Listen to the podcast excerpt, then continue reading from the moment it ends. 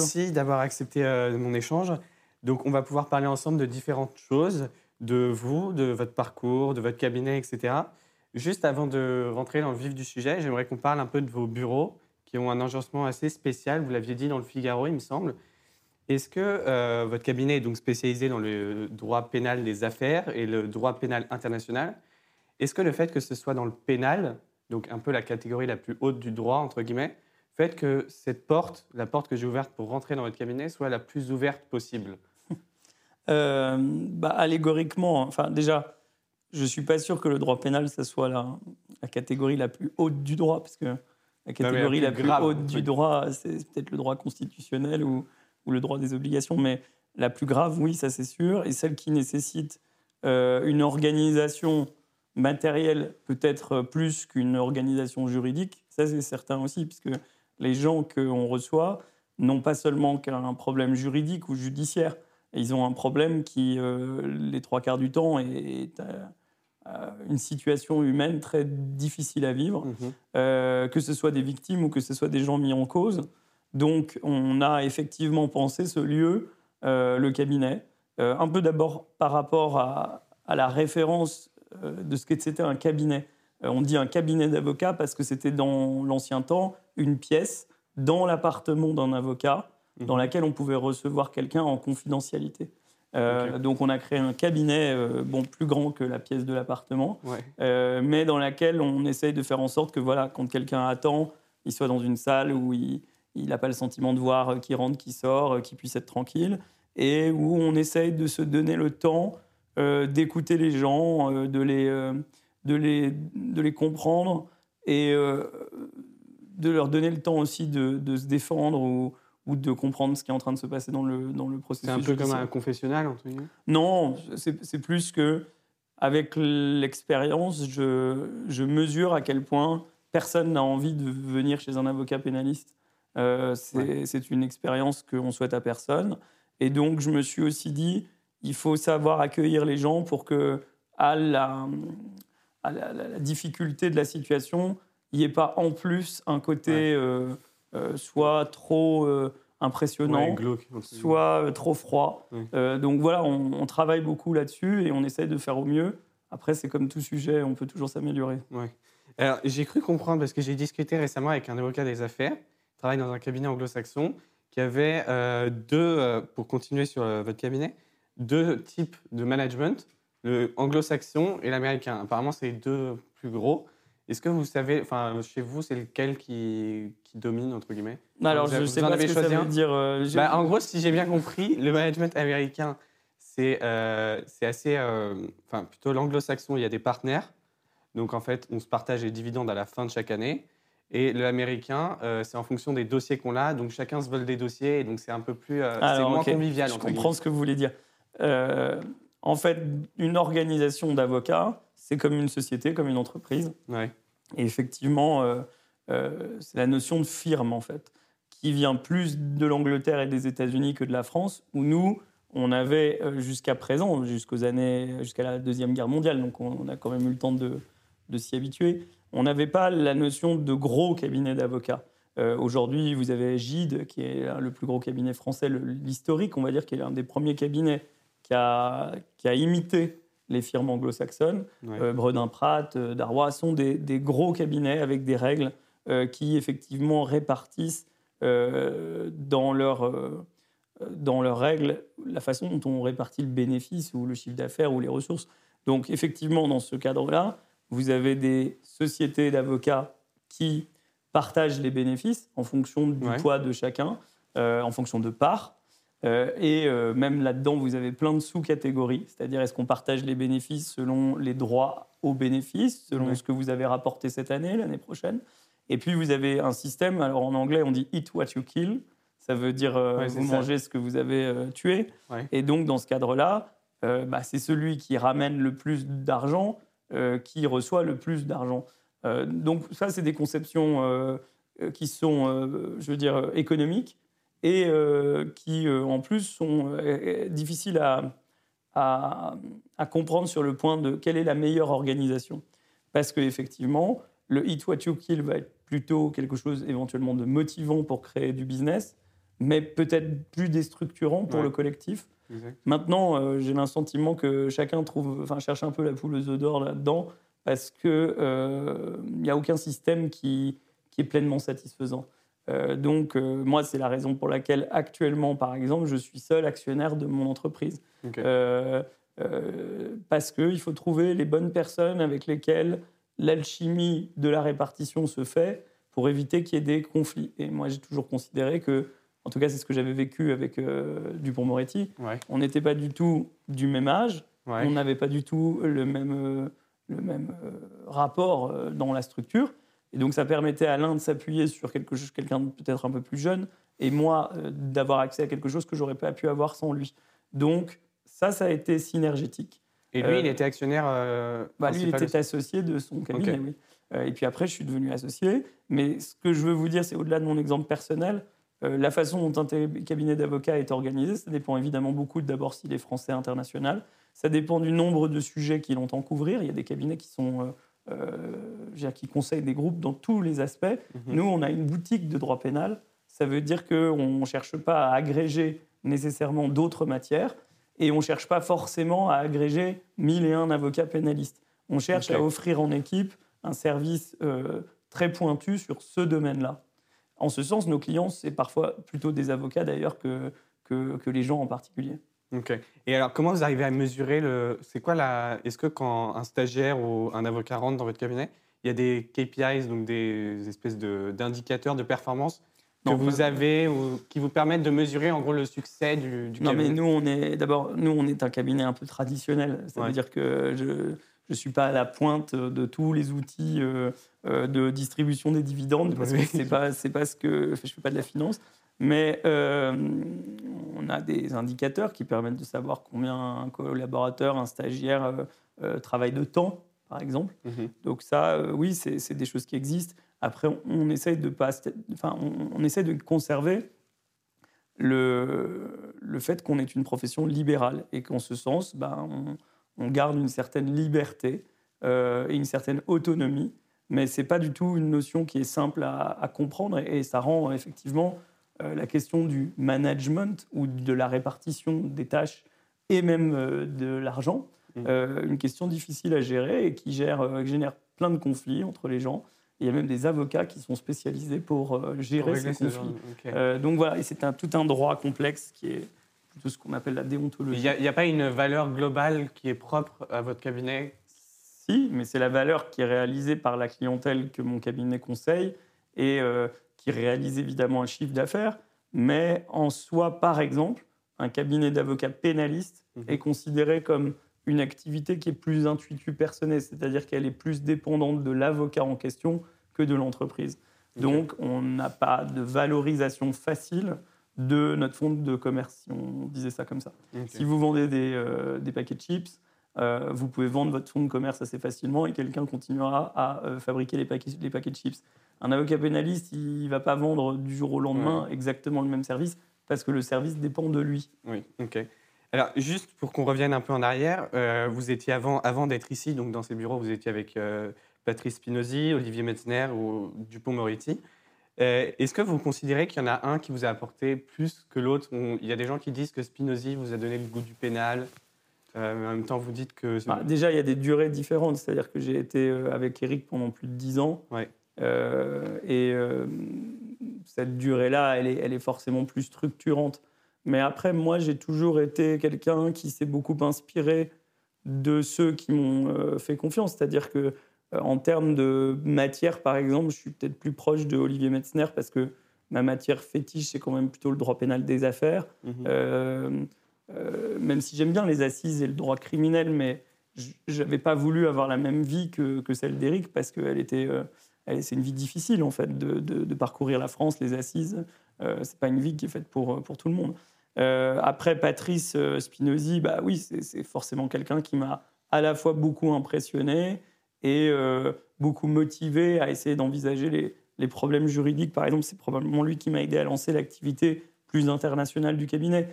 Et, et je dirais pas d'ailleurs que ces inspirations, elles se cantonnent uniquement aux gens avec qui j'ai eu la chance de travailler. Euh, même aujourd'hui, je vois encore des confrères avec qui je travaille, par exemple dans un dossier. je vais toujours essayer de récupérer ou essayer de travailler ce qu'il y a de meilleur chez chacun.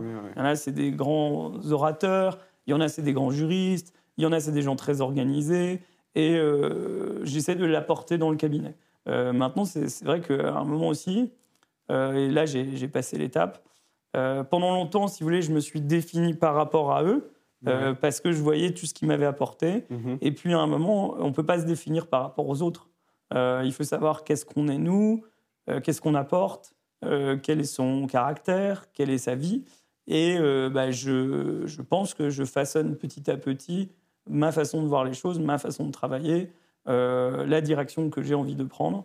Et donc, je me, je me détache, mais je veux dire exactement comme un arbre qui croît. J'ai un héritage, je suis assez content de, ce que j'ai fait avec eux. quand je dis assez content, c'est euphémique parce qu'en fait, je suis, très très content d'avoir travaillé avec ces gens-là mais euh, pour autant, ce n'est pas, euh, pas vers eux que le futur tend. Euh, ce que j'ai toujours voulu, moi, c'est garder des très bons rapports avec eux. et j'essaie d'y arriver. mais pour autant, à un moment, le petit oiseau doit prendre son envol. Donc, vous n'arrivez plus à les entretenir, ces, ces relations? Enfin, c'est compliqué avec les... Non, mais il y en a un déjà, par la nature des choses, on ne peut pas le voir tous les matins. numéro 2, on essaie de euh, s'éviter euh, les problèmes, euh, parce que nous, entre nous, les choses sont claires, mais il y a toujours des gens qui... les bruits. Enfin, en tout cas, il y, a un climat, quelqu'un qui rentre dans le champ politique, et c'est ce que j'ai vu avec, avec la proximité que je peux avoir avec, avec Éric Dupond-Moretti, c'est que forcément, c'est un endroit qui brûle beaucoup, quoi. Donc, c'est difficile. Et Patrice, on travaille encore beaucoup ensemble. En fait, c'était ses locaux ici, vous voyez, avant d'être les nôtres. Et euh, pareil, bah, il, a, il a beaucoup de travail et donc on, on essaie d'avoir un échange euh, avec lui et avec d'autres. Ok. Et vous, vous êtes donc dans le pénal. Est-ce que, est que vous y êtes allé par, euh, par choix? Est-ce que le fait que ce soit le pénal, est-ce que c'est ça qui vous amuse? Parce que c'est plus challengeant qu'un autre type de droit Parce que c'est ce qu'il y a de plus grave? Non, je dirais que... Vous dites pas parfois, j'ai un peu les, les pires clients, j'aimerais bien baisser d'un niveau? Alors moi déjà, je critique jamais mes clients parce que c'est quand même eux qui me font vivre. Non, mais ce que je veux dire par là, c'est que il y, a des, y a des situations pénibles et il y a des clients pénibles. Mhm. Euh, et ceux-là, ben, ils sont aussi un peu nécessaires pour, euh, pour apprendre ce que c'est la matière pénale. Euh, peut-être qu'aujourd'hui, je suis moins enclin à tout accepter. Mais quand vous commencez, c'est un peu comme un interne en médecine. On va, ne va pas commencer à dire non, je veux pas faire ci, je veux pas faire ça. Donc la matière pénale, c'est une matière où on défend des justiciables qui ont des problèmes graves. Euh, c'est tout. On ne se demande pas s'ils sont. Oui, mais vous dites jamais c'est trop grave. Euh, enfin, c'est pas trop à un moment pour vous? Non, mais c'est pas, c'est pas, c'est pas ça qui, qui, est, qui est, impactant. vous ne dites pas, j'aimerais bien faire un dossier euh, super soft, super light, qui implique moins de charge émotionnelle entre guillemets. J'ai jamais eu un dossier super soft et super light. Même un dossier, je veux dire plutôt ordinaire pour le cabinet, c'est toujours le dossier le plus important pour la personne qu'on défend. Mm. Donc, euh, oui, ça c'est sûr que si vous n'aimez pas euh, euh, opérer des gens, il ne faut pas être avocat. donc, si vous n'aimez pas les défendre et que vous voulez un job plutôt tranquille, enfin pas tranquille, mais comme vous dites, Reposant. où il ne faut pas être intense dans, dans, son, dans son rapport à l'autre, bah oui, il vaut mieux faire du droit des assurances. Et encore, je pense que quelqu'un qui fait très très bien du droit des assurances, il vit la chose avec la, même intensité. C'est pas une question de matière, c'est une question de, de qu'est-ce que vous voulez y ajouter. Quoi. Il y a des gens, ils ont un petit restaurant qui tourne bien, et, il y a des mm. gens qui veulent avoir un 3 étoiles ou un restaurant où la cuisine en elle-même est, euh, comment dire, un objet, un objet de, challenge. Donc moi, ben, euh, j'ai toujours eu l'envie de créer un endroit où on est à la pointe de la défense pénale. Je n'y suis pas toujours arrivé. Et euh, il y a plein de difficultés qui ne sont pas liées à la défense pénale, qui sont liées au fait que c'est difficile d'organiser un cabinet. Et c'est difficile d'avoir toute la chaîne de compétences qui vous permet de, de faire fonctionner votre entreprise. Enfin, voilà, c'est plutôt ce niveau-là qui est, compliqué que le niveau de la défense en elle-même. Et pour, revenir sur pourquoi vous avez choisi le pénal, j'ai écouté, j'ai pas mal écouté le podcast que vous avez fait avec Mathieu Stéphanie, je ne sais pas si vous vous en souvenez. Euh, et, en fait, j'ai eu vraiment l'impression que vous étiez arrivé là un peu pas, par hasard, mais juste grâce au fil de vos rencontres. que en fait, vous étiez le fruit de différentes rencontres. Il y a, Jean-Yves Le Borgne, qui est l'avocat de, de Carlos Ghosn euh, pendant sa fuite du Japon, qui avait dit un peu la même chose. Il dit Je suis une émanation des uns et des autres.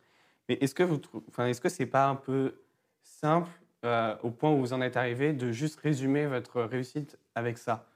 Il y, a forcément d'autres facteurs qui font. Euh, enfin, comme si vous aviez rencontré un chirurgien et vous auriez pu devenir chirurgien. Oui. Vous pensez bah, pas avoir un don, ou un, pas un don, mais un, non, s'il avait été sympa le chirurgien, je serais devenu chirurgien d'ailleurs.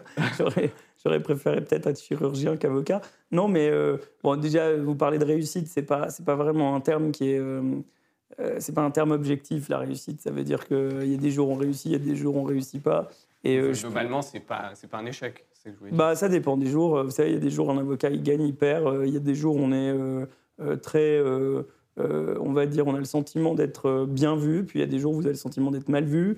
Euh, j'ai eu des euh, grands succès, j'ai eu des grands problèmes. Mmh. Euh, donc en fait, la, la, réussite, c'est pas vraiment le terme que je poursuis en fait de toute façon. mais je suis assez, ça m'étonne pas parce que c'est un grand orateur, donc je suis assez d'accord avec la formule de Jean-Yves Le Borgne. on est d'abord l'émanation des uns et des autres. Je veux dire, vous êtes l'émanation de votre père et de votre mère. et puis après, peut-être oui, de votre milieu. Pas c'est pas très profond comme. Bah si, au contraire. c'est non, la question c'est euh, euh, comment le choix se fait de devenir euh, ce qu'on est.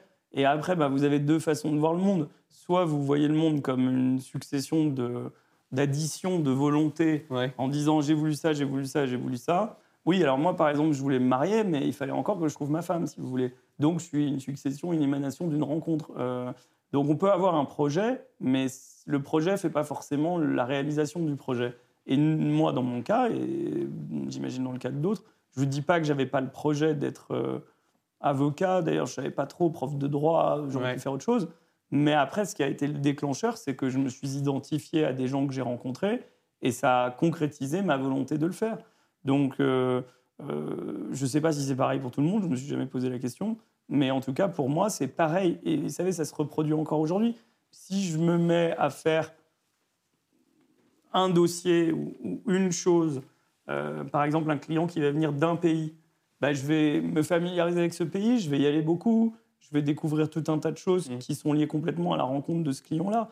Euh, si je travaille sur l'aéronautique, je vais me familiariser avec tout le vocabulaire aéronautique parce que j'ai rencontré ce client-là. Donc oui, je, trouve qu'il y a beaucoup de choses qu'on fait dans la vie. Euh, pour reprendre la, la, formule de Kundera, un jour on les comprend, mais par contre il est déjà trop tard parce que le choix est déjà fait. Euh, c'est pas grave. C'est juste que je vois pas ma vie comme une succession d'étapes euh, dans lesquelles j'ai bien mis les choses calibrées, je tire, boum, ça arrive et ça, se fait. Euh, mais bon, je pense que c'est ce que ressentent tous les gens qui commencent à un tout petit peu regarder derrière, c'est tout. Ça, veut pas dire que je suis pas du tout vieux, moi, j'ai beaucoup de temps, mais je commence à avoir des enfants, par exemple. L'idée des enfants n'est pas la même chose qu'avoir des enfants. Euh, les enfants, c'est pas vous qui décidez comment ils sont. Bah, vous êtes l'émanation de quelqu'un d'autre aussi. Hein. Donc, moi, je considère que c'est assez vrai. Maintenant, il y a une autre idée qui se met euh, à côté de ça, c'est qu'il ne faut pas s'auto-limiter. C'est-à-dire que il y a une rencontre qui peut se faire, mm-hmm. mais il y a beaucoup de gens qui exploitent pas cette rencontre pour des raisons euh, qui est qu'ils croient pas qu'ils vont y arriver, qu'ils ne savent pas. Donc je dis, moi, oui, c'est vrai, je ne me suis pas auto-limité. Je, je, me suis dit, ben, pourquoi pas essayer de faire ça et de le faire vraiment à fond. Euh, il y a des fois ça a marché, il y a des fois ça n'a pas marché. Voilà, c'est ça. Et ça nous mène juste un tout petit peu plus loin. Ça nous mène pas forcément beaucoup plus haut, c'est tout. Mais il n'y a pas une... Euh, parce que Dupont-Moretti euh, disait que, enfin, dit toujours d'ailleurs qu'il est devenu parce que à cause de la mort de son père, etc. Il n'y a pas une revanche ou un truc d'un peu plus personnel si, mais forcément. Mais après, là, euh, c'est l'après-midi psychanalytique. Euh, oui, non, euh, non, non, j'en sais rien. En fait, on n'a on a forcément pas les mêmes ressorts. on peut forcément. ça, c'est comme quand quelqu'un, quand vous devenez le, sujet de quelqu'un, il vous dépossède de vous et il reconstitue ce que lui pense de ce que vous auriez. Enfin, donc, voilà, moi, vous pouvez dire, ah, il a perdu son père aussi, donc en fait, avec Dupont-Moretti. Oui, oui, c'est chercher. Mais, euh, je ne suis pas assez réflexif pour ça. Moi, je suis un type assez euh, primate, euh, primaire. donc, je, je me dis surtout, bah, il y a un truc à faire, je le fais. Voilà. moi, mon truc qui me drive, c'est Ce qu'on ce qu'on entend parfois chez les Anglais, c'est get things done.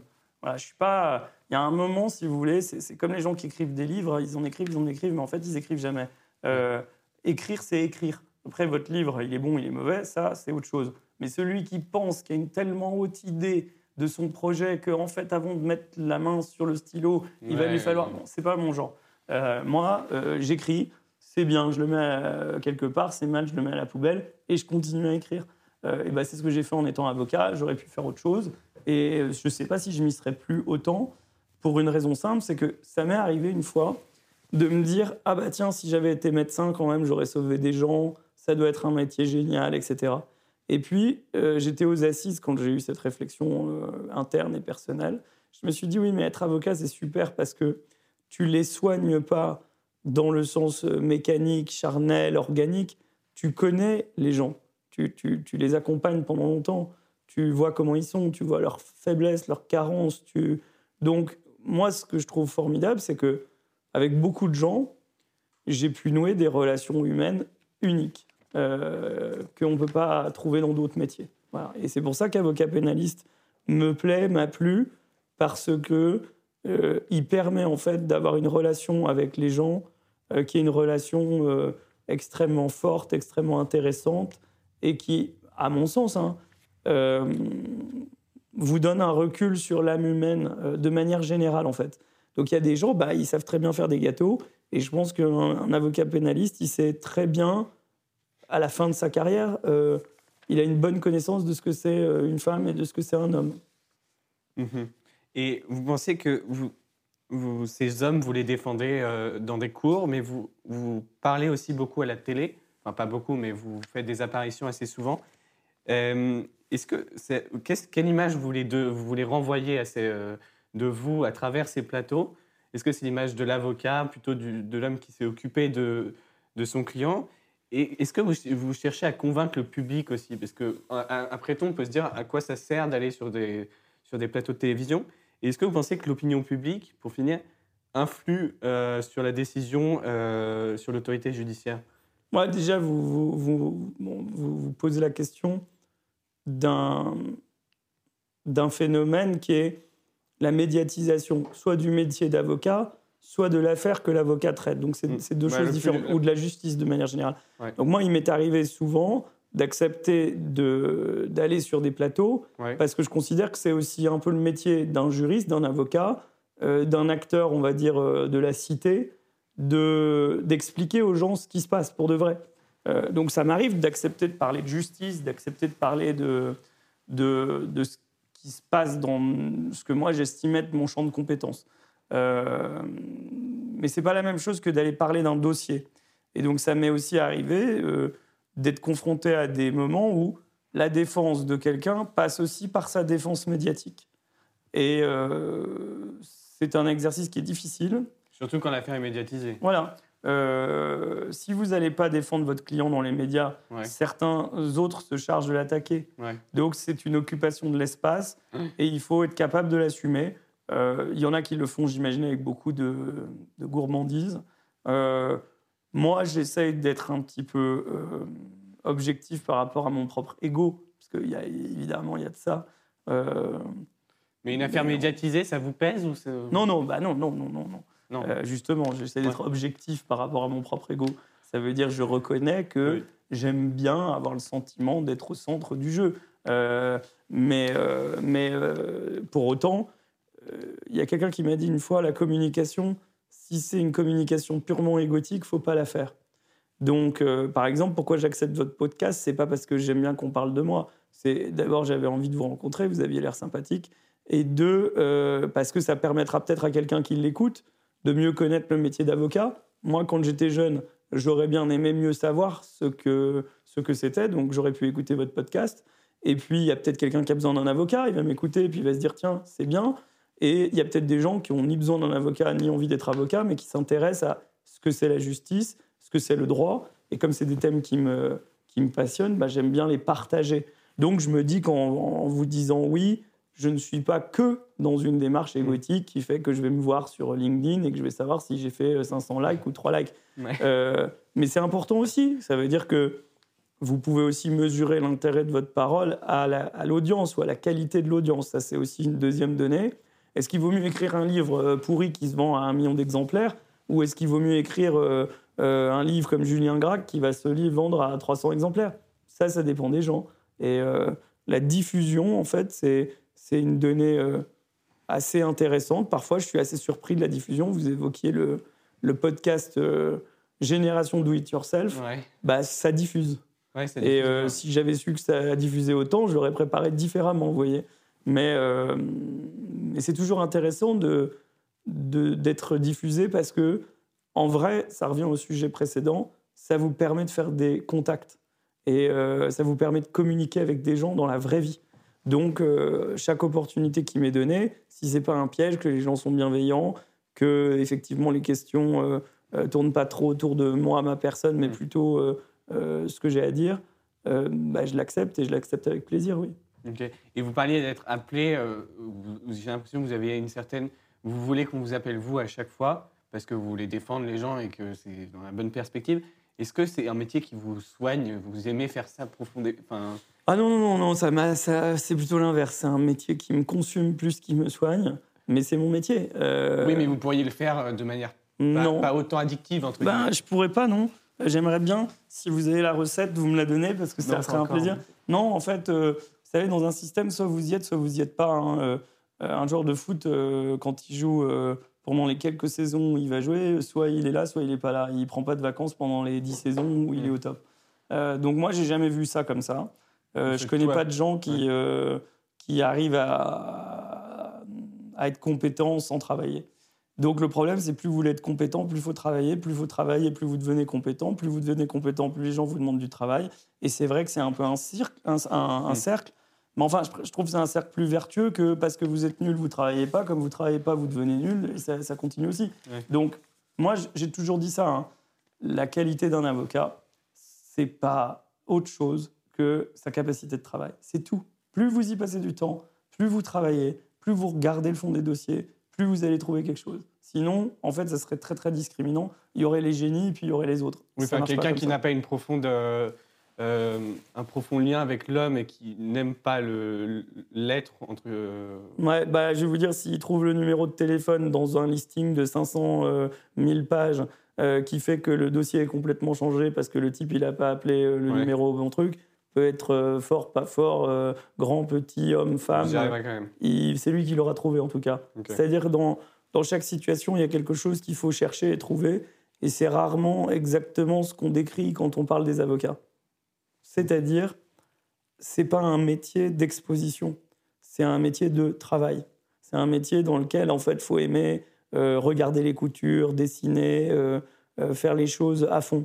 Après, il y a peut-être des gens qui font les choses à fond et qui savent pas très bien les porter. Bah, c'est pour ça qu'on travaille en équipe. Mais je vous dis, moi, la personne que je valoriserai toujours le plus dans mon cabinet, c'est celle qui trouve euh, le problème. Ok, et donc il y a eu un article, enfin, il y a eu un classement des avocats les plus puissants de France récemment dans GQ, je ne sais pas si vous avez vu. Vous avez été huitième, deux places derrière euh, Moretti. Donc, euh, que, et le titre de ce classement, enfin pour vous en tout cas, c'était Huitième, Antoine V, l'inattendu. Est-ce que, est que ça, vous, ça vous blesse ou pas ce titre inattendu euh, au vu du travail que vous avez fourni euh Non, mais enfin. c'est votre âge qui, a fait, qui, a fait, dire ça, je pense. C'est comme le top 50, si vous voulez, c'est fait pour divertir, quoi. Faut pas. Oui, mais il y, a, peut-être une part de vrai dedans qui est. Bah, oui, non. Moi, je connais, euh, je connais 30 avocats beaucoup plus puissants que les 30 avocats les plus puissants de France et qui ne sont pas dans le classement. De France? Bah oui, bien sûr. Non, mais en fait, c'est, attendez, ça, c'est, ça, c'est de la plaisanterie. Ça veut dire que c'est fait pour vendre du papier, ça fait parler les avocats, ça fait plaisir aux gens. Mais ça vous fait plaisir vous aussi, non? Parce que bah oui, non mais attendez, je vais pas me plaindre d'être dans le classement. Euh, il vaut mieux y être dedans que dehors. Mais après, alors franchement. Non, mais est-ce que ce titre, vous, enfin, l'inattendu, c'est pas. Oui, moi j'ai eu aussi le précoce. Vous voyez, j'ai eu plein de titres. Euh, après, c'est pas, c'est, je me définis pas par rapport au titre que quelqu'un va me donner. Mais euh, bah, c'est bien l'inattendu. Ça veut dire il est là, on l'attendait pas. Voilà, c'est très bien. Mais franchement, euh, cette espèce de truc des classements, c'est la déviance absolue du métier parce que euh, vous classez pas les chirurgiens dentistes. Dites pas les 30 dentistes les plus Bah, il y a, hein. Bah, très bien. Bah, alors, euh, euh, moi, je l'ai pas vu. Mais on voit pas les. Alors, oui, maintenant, il y a les bouchers, les coiffeurs, tout ce que vous voulez. Mais enfin, euh, je crois pas qu'on puisse définir les 30 coiffeurs euh, les meilleurs de France. Bah, c'est pareil pour les avocats, en fait. Ce qui compte, c'est plutôt les 30 avocats qui ont le plus tissé un lien de confiance avec leurs clients. Mais ça Euh, vous sert à quoi d'avoir ce lien de confiance entre le client et vous? Ça sert à quoi Bah, d'avoir ce lien bah, très, très, très, très, Je vous très- souhaite pas d'avoir besoin un jour d'un avocat parce que vous vous rendriez compte que on a besoin d'être écou- écouté. C'est pour qu'ils se confessent plus Mais non, c'est pour les, pour les aider plus. Qu'est-ce que je m'en fous Oui, mais en, en quoi ça vous Mais aide non, de ça, attendez, de ça- Depuis tout à l'heure, vous, je suis pas prêtre, hein, je suis Bah oui, avocat. je sais, mais en Donc j'ai pas vous- besoin qu'ils se confessent, si vous voulez. euh, c'est pas mon métier. Euh, en plus, je peux pas les pardonner. Euh, mais non, c'est c'est que eux se sentent dans un lien où ils se sentent compris déjà. Vous savez, les trois quarts des gens, euh, ils viennent vous expliquer des problèmes, et les trois quarts des avocats, ils les écoutent pas. Oui, mais d'accord, euh, mais il pourrait arriver et vous dire euh, je suis accusé de ça, point barre. Ah bah oui, euh, mais une fois qu'il m'a dit ça, ça ne résout pas son problème. Est-ce qu'il est accusé de quelque chose qu'il reconnaît ou qu'il reconnaît pas? Est-ce qu'il est accusé de quelque chose qu'il reconnaît pas parce qu'il est dans le déni ou parce qu'en en fait il veut s'en sortir? Est-ce qu'il est accusé euh, sur une base, je veux dire, suffisante ou euh, est-ce que vraiment dans son dossier, euh, la, la- la police et la justice n'a pas bien fait son travail? Enfin, euh, Oui, pour évidemment, avoir réponse à toutes ces questions, vous devez le mettre dans un, dans un schéma de confiance. il faut que de- je le confesse. Mais non, oui, bah, il faut que je comprenne son dossier. Il faut que je comprenne qui il est. Il faut que je comprenne pourquoi il est là. Et quand même, dans la plupart du temps, comment je vais l'aider à s'en sortir? Parce que personne n'a envie de venir euh, pendant Mm. 3 ou 4 ans chez un avocat pénaliste. Ouais, et juste, vous. Ils deviennent quoi? Enfin, généralement, ça prend combien de temps de... entre euh, le client qui vous contacte jusqu'au jusqu'au procès? Bah, vous voyez, c'est assez marrant parce que je crois au Danemark, c'est 80 jours. Ouais. Et en France, c'est 5 ans. Euh, donc euh, voilà, le- le- la durée moyenne d'une affaire correctionnelle, c'est 3 ans, mais c'est moyen. Euh, ça veut dire que c'est beaucoup plus en fait. Et voilà, moi je vois si j'ai des clients que je connais et que je vois fréquemment depuis 10 ans parfois. Il y en a que je Mais plus ça représente- dure, moins c'est bon signe, généralement, non? Non, non, non. Ça... Non? Malheureusement pour, pour la justice, il y a plein de données structurelles qui font que on a du mal à rendre la justice rapidement dans notre pays. Voilà. Surtout pour les cas les moins, les moins identifiés, on va dire. Le, le pire, c'est les gardes d'enfants. Euh, vous voyez, c'est pas des dossiers médiatiques, euh, c'est des dossiers qui sont très durs sur le terrain humain. Et souvent, la justice, elle statue quand l'enfant il est déjà euh, barbu. Donc, ça n'a plus trop de, de- ça n'a plus trop trop de sens. Et ils deviennent quoi après, une fois que les clients sont relaxés ou acquittés, ils deviennent quoi pour vous? Vous vous essayez de garder la relation ou- Oui, bien sûr. Je, bah, les, les dossiers dans lesquels mes clients ont été acquittés, en général, je garde évidemment une relation. Euh, mais euh, c'est pas une relation facile, en fait. Euh, quand ça se passe pas bien, il y a un phénomène un peu, vous savez, qu'on appelle de transfert. Ça m'est arrivé assez souvent euh, qu'un client qui n'avait pas la décision qu'il souhaitait avoir, ben, s'en prenne un petit peu à son avocat parce que finalement, il n'y a que lui qui incarne Mm. cette décision.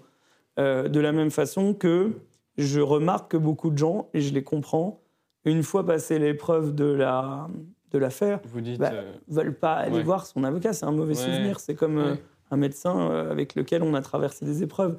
Mais il y a aussi plein de circonstances dans lesquelles on, on devient proche. Ami, je sais pas, parce que c'est difficile d'être ami avec quelqu'un qu'on a défendu, mais proche. Et, et on sait qu'on peut compter sur les gens quand euh, ils ont pu compter sur nous.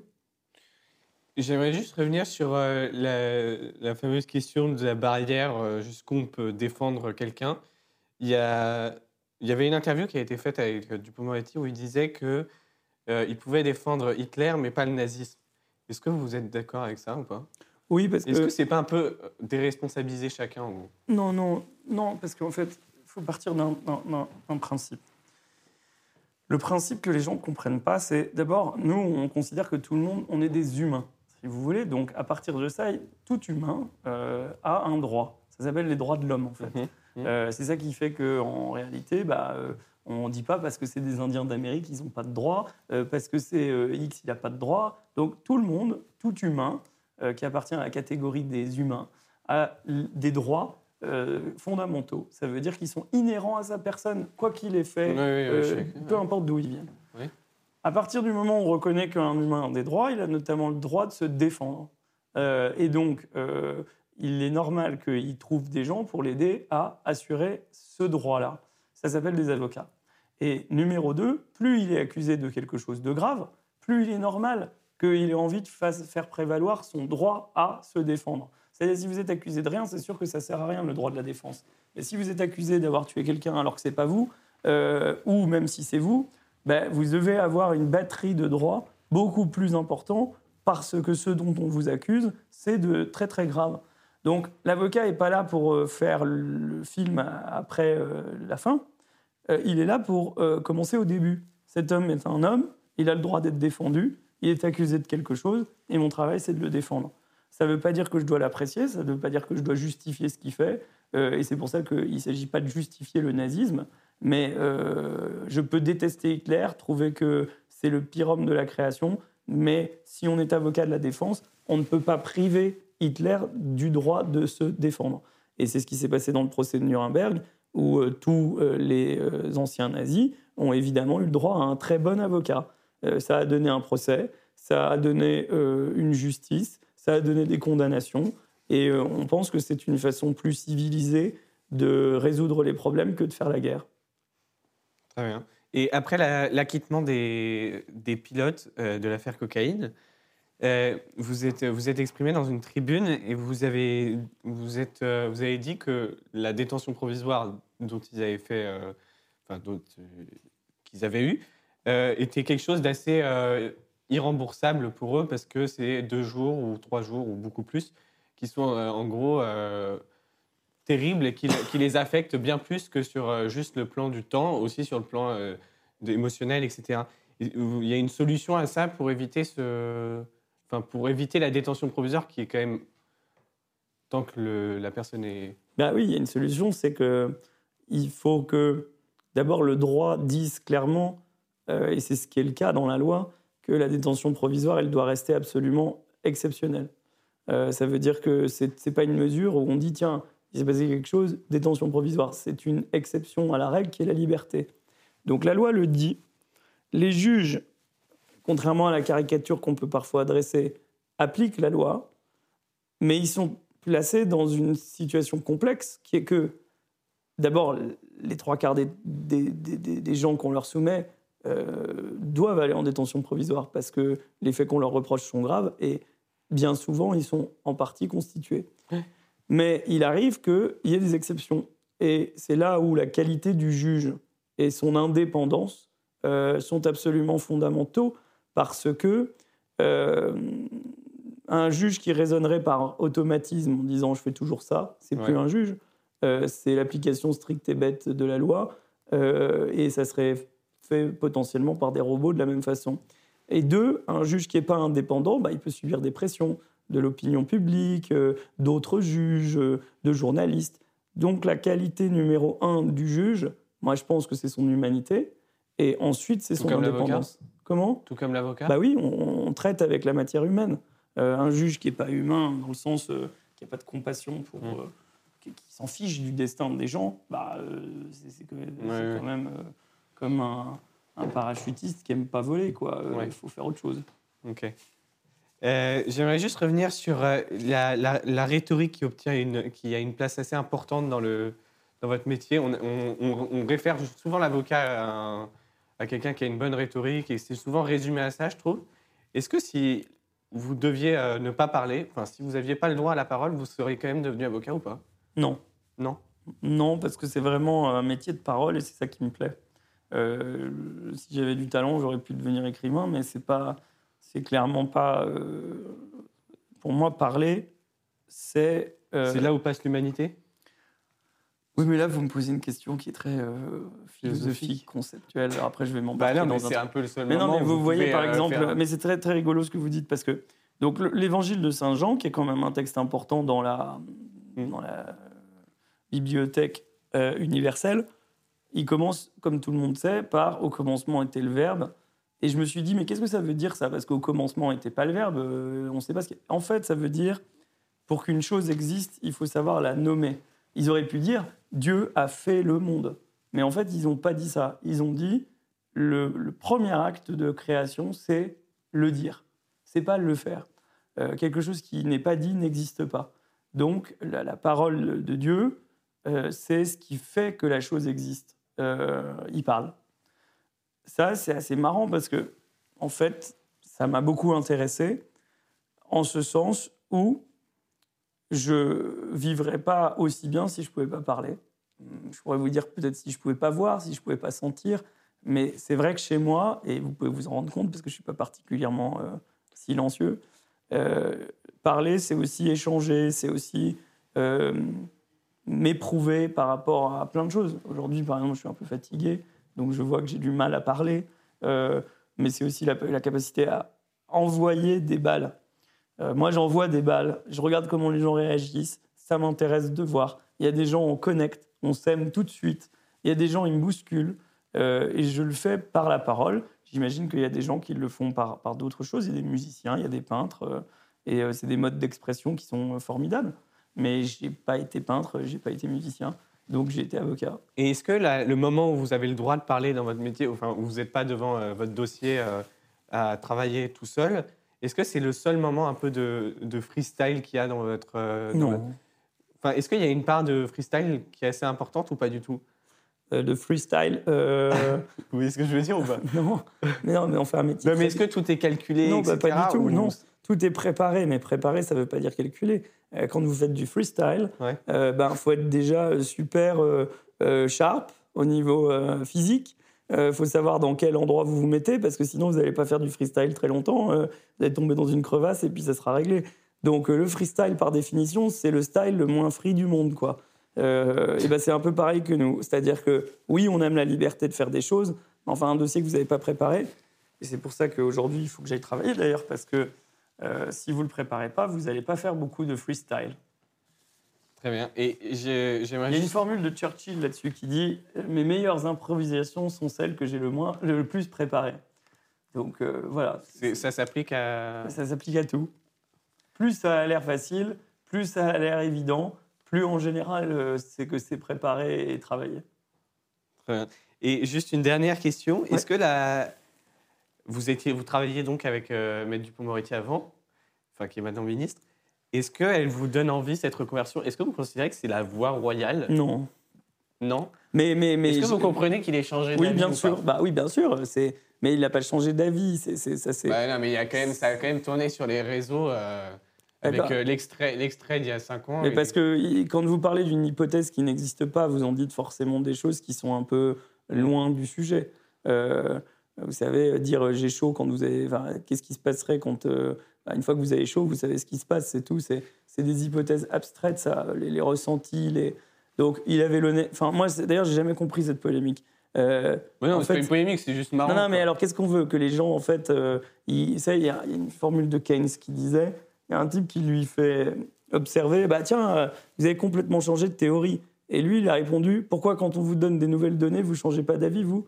Bah, C'est aussi une forme d'intégrité de, de changer d'avis. Euh, de changer de position. Les hommes, les vies des gens, ils changent. Donc je pense que quand Éric euh, Dupont-Moretti, on lui parlait d'être ministre alors qu'il était vraiment avocat jusqu'au bout et qu'en plus, il adhérait pas forcément aux idées euh, qui étaient portées à ce moment-là, oui, ça lui paraissait saugrenu. Quand il a reçu le coup de téléphone du président de la République, c'est devenu plus concret. Il lui a donné une consistance à cette réflexion. Et je pense qu'il s'est dit, c'est bien gentil, avocat, parce qu'en fait, on critique tout, euh, on est un peu le ouais, du système. Mais quand on vous donne l'opportunité pendant euh, un moment de changer peut-être en mieux euh, la justice de votre pays, bah, je pense qu'il faut. les gens ont le droit de dire non, mais si on est courageux, on y va. Et ils vous, en, ils, ont, ils vous ont dit du bien et vous avez des retours de sa part ou... enfin, J'imagine que oui, mais. Non, il est content là où il est, il regrette pas son choix, etc. Voilà, depuis quelques temps, il est plus content, mais. ouais. Mais euh, non, c'est-à-dire que je suis pas sûr que c'est quelque chose qu'on fait pour être content. Euh, c'est très dur. En fait, j'ai moi-même compris à quel point c'est difficile.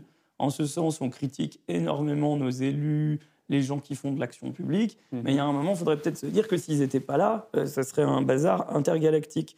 Donc, je comprends, il y a des gens, ils, passent leur temps à critiquer, à chercher la petite bête, à traquer la corruption, à traquer.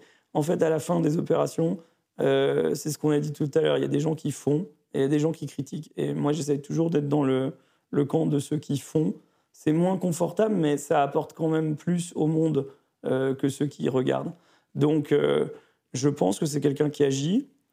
Et comme tous les gens qui agissent, on peut toujours commenter son action, mais on peut quand même lui faire le crédit. Et je ne suis pas là pour, euh, pour le défendre, je ne suis pas son avocat. Mais euh, j'ai compris que ce n'était pas quelque chose qu'on faisait de gaieté de cœur et que ce n'était pas facile. Voilà. Ok. Et est-ce que maintenant qu'il est à la place du ministre, entre guillemets, il comprend pourquoi la justice n'a pas, n'a pas évolué quand il n'y était pas? Est-ce qu'il oui, bah, il est confronté, euh, euh bah, maintenant qu'il est à la place du ministre, il est confronté à. Euh, Et il arrive à, changer Non, il, arrive, il arrive comme, comme peuvent le faire. D'abord, il faut en avoir une grande détermination. Et puis deux, vous savez, le rôle d'un politique, ce n'est pas, à mon avis, de tout changer. C'est aussi de maintenir des équilibres. Quand vous voulez tout changer, vous, vous bouleversez aussi pas mal la vie des gens. Donc c'est de, de faire progresser les choses sans remettre en cause les équilibres. Et vous voyez, il y a même des gens qui font le reproche parfois aux hommes politiques d'être un peu trop euh, euh, dans la réforme. Euh, il y a des hommes politiques qui ont su faire toute une carrière sur le fait qu'ils ne faisaient pas grand-chose.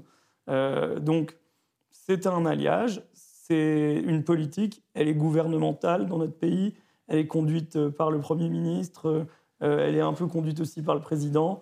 Et chacun essaye, je pense, à, à, ses niveaux, que vous soyez contribuable euh, élus, euh, membres du gouvernement, euh, de faire qu'on garde un pays dans lequel il fait bon vivre. Voilà. Très bien. Merci beaucoup, Antoine Merci à vous.